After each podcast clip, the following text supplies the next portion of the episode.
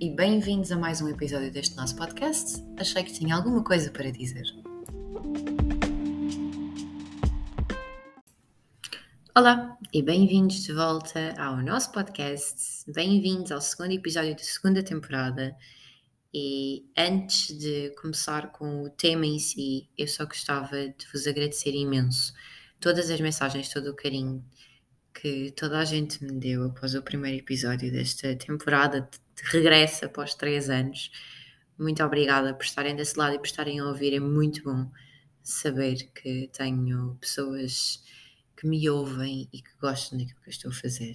Portanto, não querendo falhar convosco, vamos seguir para o nosso tema de hoje, que são prós e contras dos Países Baixos. Fazendo aqui um disclaimer inicial, esta é a minha perspectiva enquanto imigrante que vive e trabalha em Amsterdão. Eu estou aqui há cerca de seis meses e, começando, eu não podia começar de outra forma, até porque eu estou a gravar isto e posso-vos dizer que tenho a janela à minha frente e adivinhem, começou por chover, passou para granizo e neste momento está a nevar. Portanto, primeiro contra é o tempo. Eu vivi em Lisboa 25 anos da minha vida e depois mudei-me um ano para a Madeira e não vos posso começar por dizer a confusão que às vezes me faz este tempo endiabrado, em que o sol é aquilo que eu costumo chamar de ineficiente Esqueçam aquele sol de Portugal que até no inverno vocês sentem a aquecer a vossa alma. Não, este sol é uma luz. É uma luz ao fundo do túnel e não mais do que isso. o sol aqui é extremamente ineficiente. A maior parte dos dias são cinzentos, com muito vento e tornam a nossa vida um pouco complicada, para não dizer que o inverno é constante.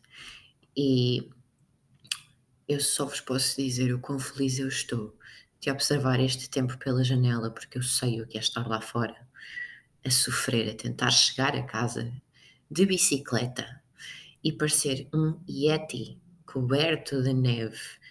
Posso dizer que já houve uma vez, inclusive, que eu estava a tentar chegar a casa, começou a nevar, a nevar bem, e eu abandonei a bicicleta a meio, eu parei, eu desisti.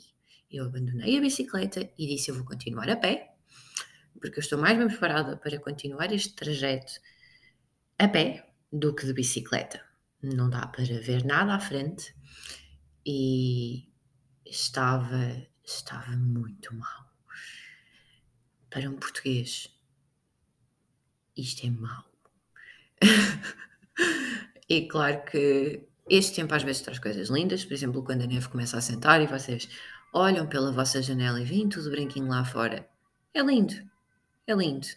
Quando vocês estão lá fora a tentar chegar a casa, num trajeto que normalmente demora cerca de 25 minutos e de repente passa a demorar quase uma hora, não é bom. Não é bom. Mas falando aqui de prós e indo aqui para o outro lado, para mim, uma das grandes vantagens de viver nos Países Baixos, no meu caso, principalmente em Amsterdão, é a questão da mobilidade. Nós, quando viemos para aqui, fizemos um pacto entre nós em que não, não queríamos efetivamente ter carro, porque tanto em Lisboa como no Funchal tínhamos ambos um, um carro, fazíamos a maior parte dos nossos trajetos de carro, porque, como todos nós sabemos, em Portugal, infelizmente, é o melhor veículo de transporte e quando viemos para aqui, dissemos: não, não queremos ter essa despesa, não queremos ter essa preocupação, porque ter um carro é uma preocupação. E então decidimos que íamos fazer toda a nossa vida de bicicleta. E posso-vos dizer que foi das melhores decisões que nós tomamos. Efetivamente, aqui a mobilidade de bicicleta é espetacular. Vocês vão para todo lado. Nós vamos todos os dias para o trabalho de bicicleta, vamos às compras, vamos para o ginásio. Toda a nossa mobilidade é feita de bicicleta. E é muito, muito, muito, muito bom. Claro que, lá está, pegando aqui neste contra que eu, que eu referi anteriormente, há dias em que fica muito complicado, principalmente se vocês tiverem 1,60m e estiverem a tentar andar de bicicleta no meio da tempestade, no meio deste vento todo, a empurrar-vos para o canal. Portanto, até hoje, felizmente, posso dizer que nunca caí de bicicleta, nunca fui parar ao canal, mas vamos bater na madeira. No entanto, pode ser que um dia isso aconteça.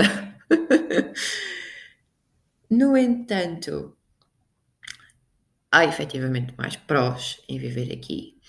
E um deles, isto se calhar é um bocadinho específico para a minha área, mas eu não acredito, é a nível da mentalidade de trabalho. Eu trabalhei em, em Portugal durante alguns anos e cheguei a trabalhar no registro corporate e efetivamente uma das coisas que eu não gosto em Portugal é o tipo de mentalidade ainda muito tacanha, muito conservadora e muito numa organização muito um, top to bottom, ou seja, muito vertical ao chefe do chefe do chefe e vocês estão ali com medo do chefe. Eu não gosto desse tipo de mentalidade, não gosto da falta de abertura que nós muitas vezes temos para podermos efetivamente falar com as nossas filhas e não, acho que se trabalha muito pouco em equipa em Portugal.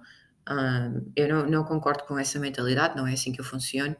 Eu sou muito, muito direta e gosto de efetivamente conversar as coisas e falar as coisas. Acho que todos temos que trabalhar em equipa para o melhor funcionamento possível e para conseguirmos atingir os nossos resultados.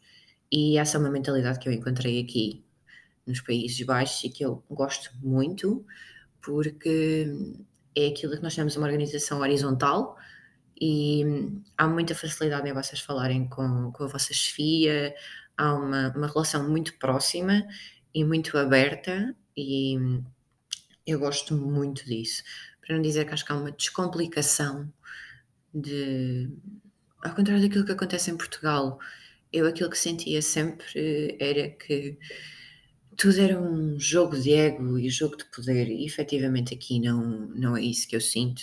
Lá está, alguém pode ter uma experiência diferente de mim, mas até hoje, nas organizações em que eu trabalhei, até mesmo no caso do meu namorado, quando nós partilhamos o nosso feedback em casa, e até mesmo outras pessoas que eu conheço que, que estão imigradas aqui, com quem eu converso, há muito essa sensação de que a, a forma de se trabalhar não, não tem a ver com, com Portugal. Há uma valorização do vosso trabalho, para não dizer que há muito mais preocupação com o work-life balance.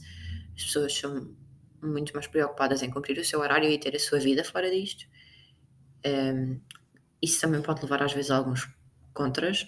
Por exemplo, eu sinto que há muito pouca socialização pós-trabalho, que é uma coisa que nós às vezes temos em Portugal, aquela coisa de sairmos do escritório e irmos tomar uma cerveja ao fim do dia.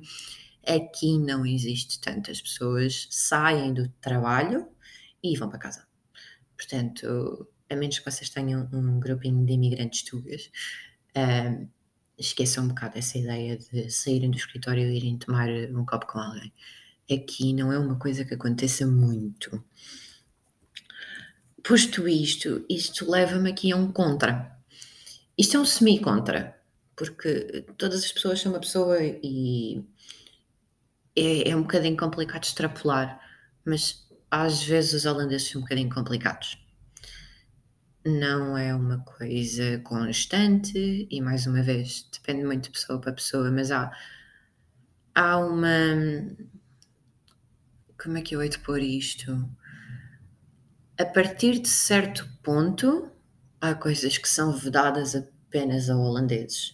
Vocês sentem que há um bocadinho um teto ao qual vocês podem chegar enquanto imigrantes e a partir daí é para holandeses. Para não dizer que a nível de trabalho eu às vezes sinto um bocadinho de dificuldade, isto depois vem depender um bocadinho de ambiente para ambiente, porque não é em todo lugar assim mas eu às vezes sinto um bocadinho de dificuldade porque é assim, se vos contrataram para uma posição sabendo que vocês não falam holandês, então é porque o inglês será a língua de comunicação oficial. E verdade seja dita, os holandeses são muito bons a falar inglês, têm um inglês excelente, muito fluido, muito bom. O que significa que nós podemos todos comunicar na mesma língua, não há, não há problema. E às vezes uh, eles têm um bocado aquela tendência para, mesmo a nível profissional, que é, é essa parte que me incomoda. A nível pessoal, podem ter perfeitamente as vossas conversas em holandês entre vocês, também tenho as minhas, a nível pessoal, em português com outras pessoas, mas Um, a nível profissional, alguém estar à vossa frente e começar a falar holandês um, e vocês ficarem completamente segregados daquela informação profissional, um, isso é uma coisa que a mim não me agrada muito.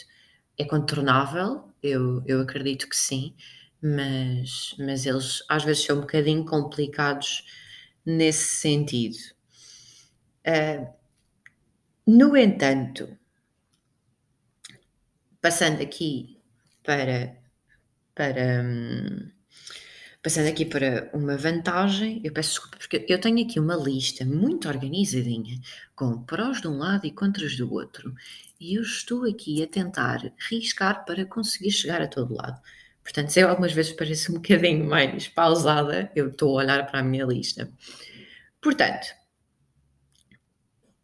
olhando aqui para um prós, há efetivamente uma vantagem muito grande aqui que é a facilidade do inglês. Vocês conseguem chegar a todo lado com o inglês. Praticamente toda a gente fala inglês. Eu acho que só tive uma ocasião em que tive uma dificuldade de comunicação porque a pessoa não falava tão bem inglês, mas foi fora de Amsterdão. Foi muito mais para o sul, numa vila muito mais pequena, Portanto, aí eu compreendo que haja um pouco mais essa dificuldade, era uma pessoa com um pouco mais de idade. No entanto, posso dizer que 90% das pessoas aqui falam inglês e um bom inglês, e portanto vocês têm zero dificuldades em, em irem onde quer que seja com, com o inglês.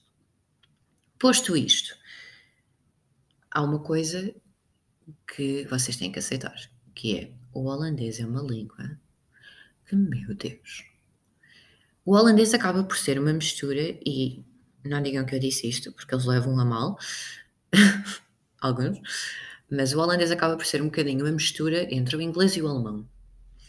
O que é que acontece? Para nós latinos, uh, isto está ali no range de línguas que é muito mais complicado para nós aprender e compreender. Claro que há aqui uma adaptação, eu cerca de um mês depois de estar aqui, se eles tiverem ter uma conversa em holandês à minha frente, eu consigo entender o teor da conversa, porque há palavras que vocês apanham, seja do inglês, seja do alemão, eu tenho inglês e tenho uns toquezinhos de alemão, porque comecei a tentar aprender, mas vocês conseguem compreender o, o que é que se está a ser falado. Mas falar é toda outra questão eles fazem uns sons que vêm da garganta, um rrr, que é horrível. Eu digo isto e se calhar não fica muito bem, mas eu acho que há mulheres e homens lindos aqui. Mulheres então tendencialmente são lindas, mas quando elas abrem a boca, para mim perdem metade da beleza. eu peço desculpa, mas ouvir uma mulher linda a falar aquela língua, perde metade da graça. E se calhar muita gente não vai concordar comigo, mas efetivamente é uma língua terrível. E pior ainda do que a língua falada é a língua escrita, porque não faz sentido para nós. A maneira como eles leem as palavras não faz sentido para nós. Onde eles comem as letras, os sons que eles dão ênfase, não faz sentido e dizer nomes de sítios é pior ainda. Eu posso dizer que eu demorei cerca de um mês a conseguir dizer bem, e eu nem sei se ainda hoje digo bem, o sítio onde eu moro. A minha morada. Eu não conseguia dizer como deve de ser a minha morada. E isto é uma coisa que vocês precisam algumas vezes. Porque a grande maioria das vezes vocês não precisam só de escrever, dizer aos recursos humanos. Então, Inês, mudaste para onde? E eu, ah, uh, uh, podemos ver no Google. é efetivamente uma língua muito complicada e eu própria tenho por objetivo começar a aprender a língua. Ainda que eu não sei quanto tempo é que nós vamos ficar aqui, mas efetivamente para mim, no meu ramo profissional, um, aqueles tetos de que eu falava anteriormente começam a ser mais perceptíveis, ou seja, para eu avançar profissionalmente, começa a ser necessário ter a língua numa posição de management e é, é uma língua que eu quero aprender, mas infelizmente estou um bocadinho certa de que não vai ser fácil, não estou a desistir à partida, mas eu tenho consciência que não vai ser fácil. Passando aqui para um pró, há uma coisa que efetivamente para mim é muito importante aqui, que é o facto da segurança. Por muitos defeitos que Amsterdão possa ter, eu nunca me senti insegura em Amsterdão, inclusive andar à noite na rua, ou se está um pouco menos movimentado, eu nunca me senti insegura em Amsterdão. Senti-me exatamente igual a como sinto em Portugal, inclusive às vezes em, em Portugal uh, nós sentimos um bocadinho, ok, aquela situação pode descambar, estou num sítio que se calhar é um bocadinho menos seguro, e aqui eu senti muito menos isso até do que em alguns sítios em Portugal. E efetivamente sinto Amsterdão como uma cidade extremamente segura. Não tenho problemas nenhums em quando saio mais tarde do trabalho e tenho que ir para casa. Já aconteceu eu sair do trabalho 3, 4, 5 da manhã e ter que ir para casa de bicicleta sozinha à noite e posso-vos dizer que nunca me senti insegura. Sempre com cuidado, com atenção, como é óbvio, mesmo que vão com fones nos ouvidos, um, baixam um bocadinho o som e tentam estar um bocadinho mais atentos ao vosso ambiente, mas efetivamente eu nunca me senti insegura em Amsterdão e enquanto mulher uh, sozinha à noite, isso eu acho que é muito importante. Posto isto, outro dos, outro dos prós que eu encontro aqui em, em viver em Amsterdão é, de uma forma geral, num conjunto, eu acho que é uma qualidade de vida muito boa. Nem que seja porque, efetivamente, um, a nível de remuneração, vocês são muito mais bem remunerados do que em Portugal. Eu posso dizer que vim para aqui e estou a receber três vezes mais do que eu recebi em Portugal e vamos dizer que são mais ou menos posições equivalentes. Um, também para fazer aqui um disclaimer, eu sou licenciada e também tenho agora um mestrado em gestão hoteleira, portanto, estamos a falar de, de profissões efetivamente num ranking um bocadinho mais elevado. No entanto, o meu ordenado, como eu trabalho em hotelaria, um, não é dos mais elevados, mas efetivamente eu ganho três vezes mais do que ganhava em Portugal. E por muito que alguns custos de vida sejam superiores, não todos, eu acho que é um mito dizer que é muito mais caro viver aqui do que viver em Portugal. Infelizmente, eu não acho que isso seja 100% verdade, mas ainda que alguns custos sejam efetivamente superiores, como a renda, a renda é, é um bocadinho superior, nós no final do mês conseguimos poupar dinheiro. Nós não temos uma vida louca, não é? Não andamos todos os dias a sair à noite, até porque não é uma coisa que gostamos muito de fazer. Um, não andamos a comprar caviar, não é? Mas dentro do estilo de vida que eu já fazia em Portugal, até bastante tranquilo, muita cozinha em casa e sem grandes aventuras e loucuras, nós conseguimos fazer uma vida bastante simpática e no final do mês, inclusive, conseguimos poupar dinheiro o que para nós é muito importante, nem que seja para pagar viagens a Portugal, para termos alguma estabilidade e segurança financeira. E isto tudo vai fazer com que nós também possamos ter uma qualidade de vida superior. O facto, por exemplo, de não ter que gastar dinheiro com um carro é uma das coisas que me possibilita poupar este dinheiro ao fim do mês. Portanto, isso para mim é qualidade de vida. Para mim, qualidade de vida é eu conseguir ter uma vida tranquila, em que tenho um trabalho que me satisfaz, consigo ter uma vida pós-trabalho, consigo ter segurança financeira. Não, eu não fico preocupada se consigo pagar as contas, eu sei que consigo pagar as contas. O meu objetivo até é, ok, quanto é que eu vou conseguir poupar? E isso para mim é uma realidade que eu nunca tive em Portugal. Nós em Portugal trabalhávamos para pagar as contas, poupar dinheiro não era uma realidade. A única altura em que eu acho que consegui poupar dinheiro foi quando estava em casa dos meus pais e foi o Covid, porque eu não tinha despesas de deslocação. Um, foi só mesmo nessa altura. E para mim, tudo isto é qualidade de vida. É mesmo é impagável. É uma das coisas que me faz continuar a achar que não vou sair daqui tão cedo. Posto isto,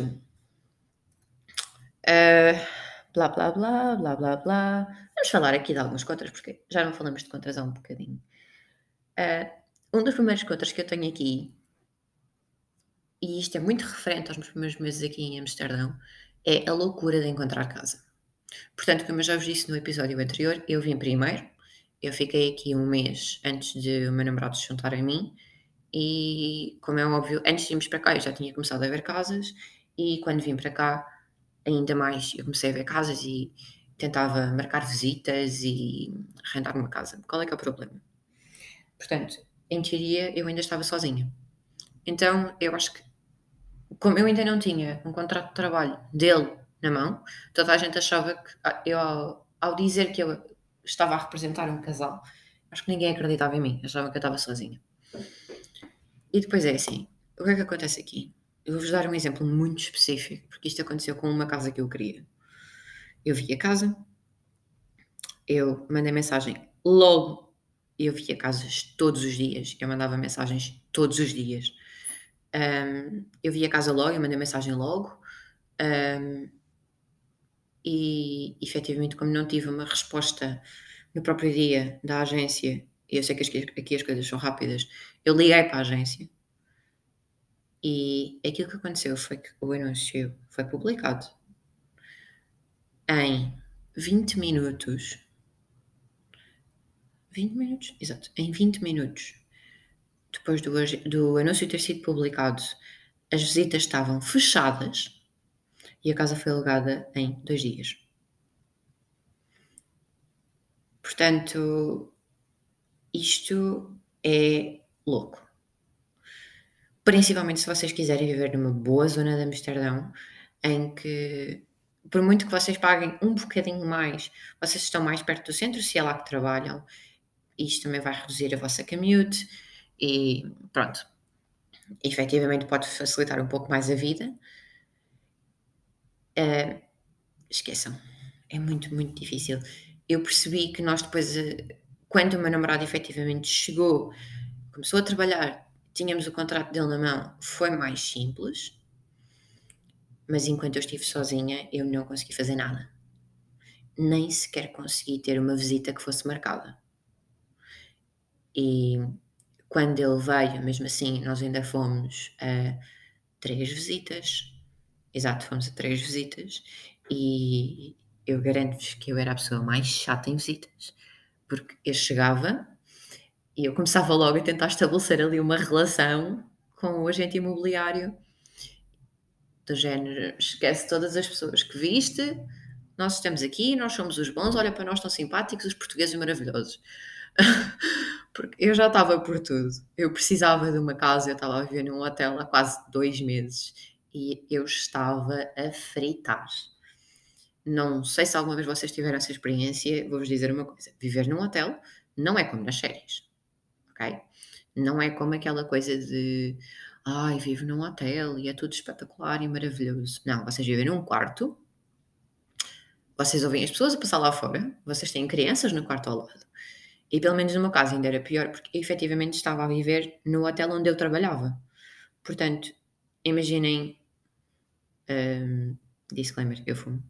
Mas imaginem que vocês estão no vosso quarto e dizem: Ok, eu preciso de ir fumar um cigarro lá fora. Vocês têm que passar por todos os clientes, e às vezes são os clientes que vocês estiveram a atender naquele dia. Ok? Vocês têm que descer o elevador, passar pela recepção, dizer olá aos vossos colegas: Tipo, olha, estou aqui. E, se forem no vosso semi-pijama, calças de fato de treino, um, aceitar que, ok, vocês passaram ali tipo há duas horas de fato e agora estão a passar de fato de treino, um, ir lá fora, saber que os vossos colegas estão todos lá dentro e estar à porta do vosso trabalho a fumar um cigarro. Um, isto para mim fazia uma comichão, para não dizer que eu não tinha cozinha. Eu não tinha cozinha, nem sequer tinha um micro-ondas, tinha um mini frigorífico e uma chaleira. E eu vivi de saladas do Albert Heijn, que é um supermercado daqui, e wraps do Albert Heijn durante demasiado tempo. Porque aqui nem uma sopinha há para contar a história. Portanto, como podem imaginar, eu estava no desespero para arranjar uma casa. E nós finalmente conseguimos arranjar uma casa, correu muito bem conseguimos uma casa bastante perto dos nossos trabalhos e numa zona super tranquila. Eu adoro morar aqui. Mas, de qualquer das maneiras, estejam preparados para, ponto 1, em princípio, arranjar uma casa no limite do vosso, do vosso budget. Nunca vão ultrapassar o vosso budget porque há aqui tanta gente com tanto dinheiro a vir para cá que eles são muito regrados com a questão de a renda tem que representar 30% do vosso income, não mais. Nunca mais. Porque há sempre alguém que pode pagar mais do que vocês. Há sempre alguém que vai ficar mais confortável com aquela renda. Portanto, quando está mesmo ali a chegar àquele ponto, um, yeah. em princípio vocês também não, não, não vão ter a casa porque eles são mesmo super exigentes. É muito difícil e para quem vier, eu só desejo a melhor das sortes. Passando para isto, vamos dar aqui um, um pró. Uma das coisas que eu adoro aqui é. Isto é um bocadinho à parte. Gente, eles têm boa cerveja. para quem gosta daquela cerveja ao fim do dia, eles têm boa cerveja. E, para além disso, há outra coisa que eles também têm boa, que é tudo o que seja massa folhada ok? Tudo o que seja massa folhada, esta gente sabe o que faz. Eu passei a ter um grave problema com croissants. Eu já tinha um problema com croissants, mas eu passei a ter um grave problema com croissants. Posso-vos dizer que tudo o que seja massa folhada, esta gente sabe o que faz. No entanto, esqueçam gastronomia. A comida deles resume-se a batatas fritas com molho eles são literalmente molho de batatas fritas. Não é maionese de alho, não é nada dessas coisas que nós estamos habituados a paladinho. É molho de batatas fritas. O que é que tem? Vocês não sabem. Okay? Aquilo até tem um aspecto e uma consistência que ninguém devia ter. E eles fazem-vos um cone de batatas fritas com aquela molhanga toda por cima. E não. Para além disso, a gastronomia deles resume-se a mais. Bitterbollen, que são uma espécie de uns croquetes redondos fritos, Croquetes, que é mesmo croquetes, mas esqueçam, miles away dos nossos. Uh, Dutch pea soup, que é uma sopa de ervilha que ainda por cima leva carne, portanto, aquilo é meio, enfim. E sopa de tomate, que leva pimento. E vocês ficam, ah, yeah, a nossa sopa é melhor. E pronto, é isto que se resume. Ah, e uma salada de batata com maionese, mostarda e pickles que, uh, não. Não, obrigada, passa ao próximo. Isto é a gastronomia deles, ok? Esqueçam toda aquela gastronomia maravilhosa que nós temos. Português que é português aqui é bom que tenha uma cozinha. E é bom que descubra a Portugália, que é um restaurante português ao pé da Praça Rembrandt. Eu acho que é onde todos os imigrantes portugueses em Amsterdão acabam por bater um dia porque, sim, é um bocado mais caro, mas é maravilhoso. É comida portuguesa e vocês pedem um copo de vinho e vocês sentem aquele sabor a vinho português. O que me leva a outro contra. Vinho. Para todos os amantes de vinho português, bom vinho português que estão aí, eu vou-vos dizer uma coisa. Aqui não há. Aqui é muito difícil encontrar vinho português. E acreditem, eu já corri todas as lojas de vinho, todos os supermercados, e o melhor que eu consegui encontrar uma vez foi num Aldi Pegões e Azulejo, que é um vinho que nem é grande coisa, no supermercado aqui embaixo. E depois encontram assim um vinho do Porto, um, um vinho verde, e não passa muito disto. É terrível. E depois a grande maioria dos vinhos que vocês encontram no supermercado é na melhor das hipóteses, italiano, segunda melhor, francês. Um, tem uns vinhos do Chile, da Argentina, espanhóis, e hum, posso-vos dizer que a grande maioria não tem nada a ver com o nosso. E eu gosto muito de vinho. Eu sofro. Para além de que, coisa que me incomoda, isto se calhar é um rant muito pessoal, a grande maioria dos vinhos aqui não tem rolha. Não tem rolha, é de rosca. Eles bebem vinho com rosca. Aquilo é só abrir e está a andar. Não sei, para mim, toda aquela experiência do vinho é, é alterada a partir do momento em que o vinho não tem rolha. Portanto, yeah, lamento informar. Gastronomia e vinho, eh, esqueçam. Bebam cerveja, provem os croquetes, provem uma bita rebolan. Vão gostar a primeira, a segunda e depois vão se cansar. Façam outra coisa qualquer. É tudo igual. O queijo é todo igual. Ai tal, mas há 12, 24 e acho que é 36 e 48 meses. Sim, sim, sim, mas não tem nada a ver com um queijinho de Nisa, um queijinho da Serra da Estrela, um queijo de cabra versus um queijo de vaca, um queijinho de mistura, um queijinho amanteigado, um queijinho. Não tem nada a ver. Portanto, esqueçam lá isso. E minha gente, eu vou-vos dizer uma coisa. Eu tenho muito mais pontos. Portanto, eu acho que vou simplesmente fazer aqui uma parte 2, porque nós já estamos com meia horinha de podcast. E eu vou assumir isto para de gravar aos 30 minutos e eu continuei aqui a falar feita tonta a não gravar. Portanto, eu vou ter de gravar o resto do podcast e vamos fazer aqui para um segundo episódio para uma parte 2 de prós e contras de viver nos Países Baixos. Eu espero que vocês tenham gostado. Fiquem a aguardar pela segunda parte. Muito obrigada por estarem desse lado e tenham uma boa semana. Deus!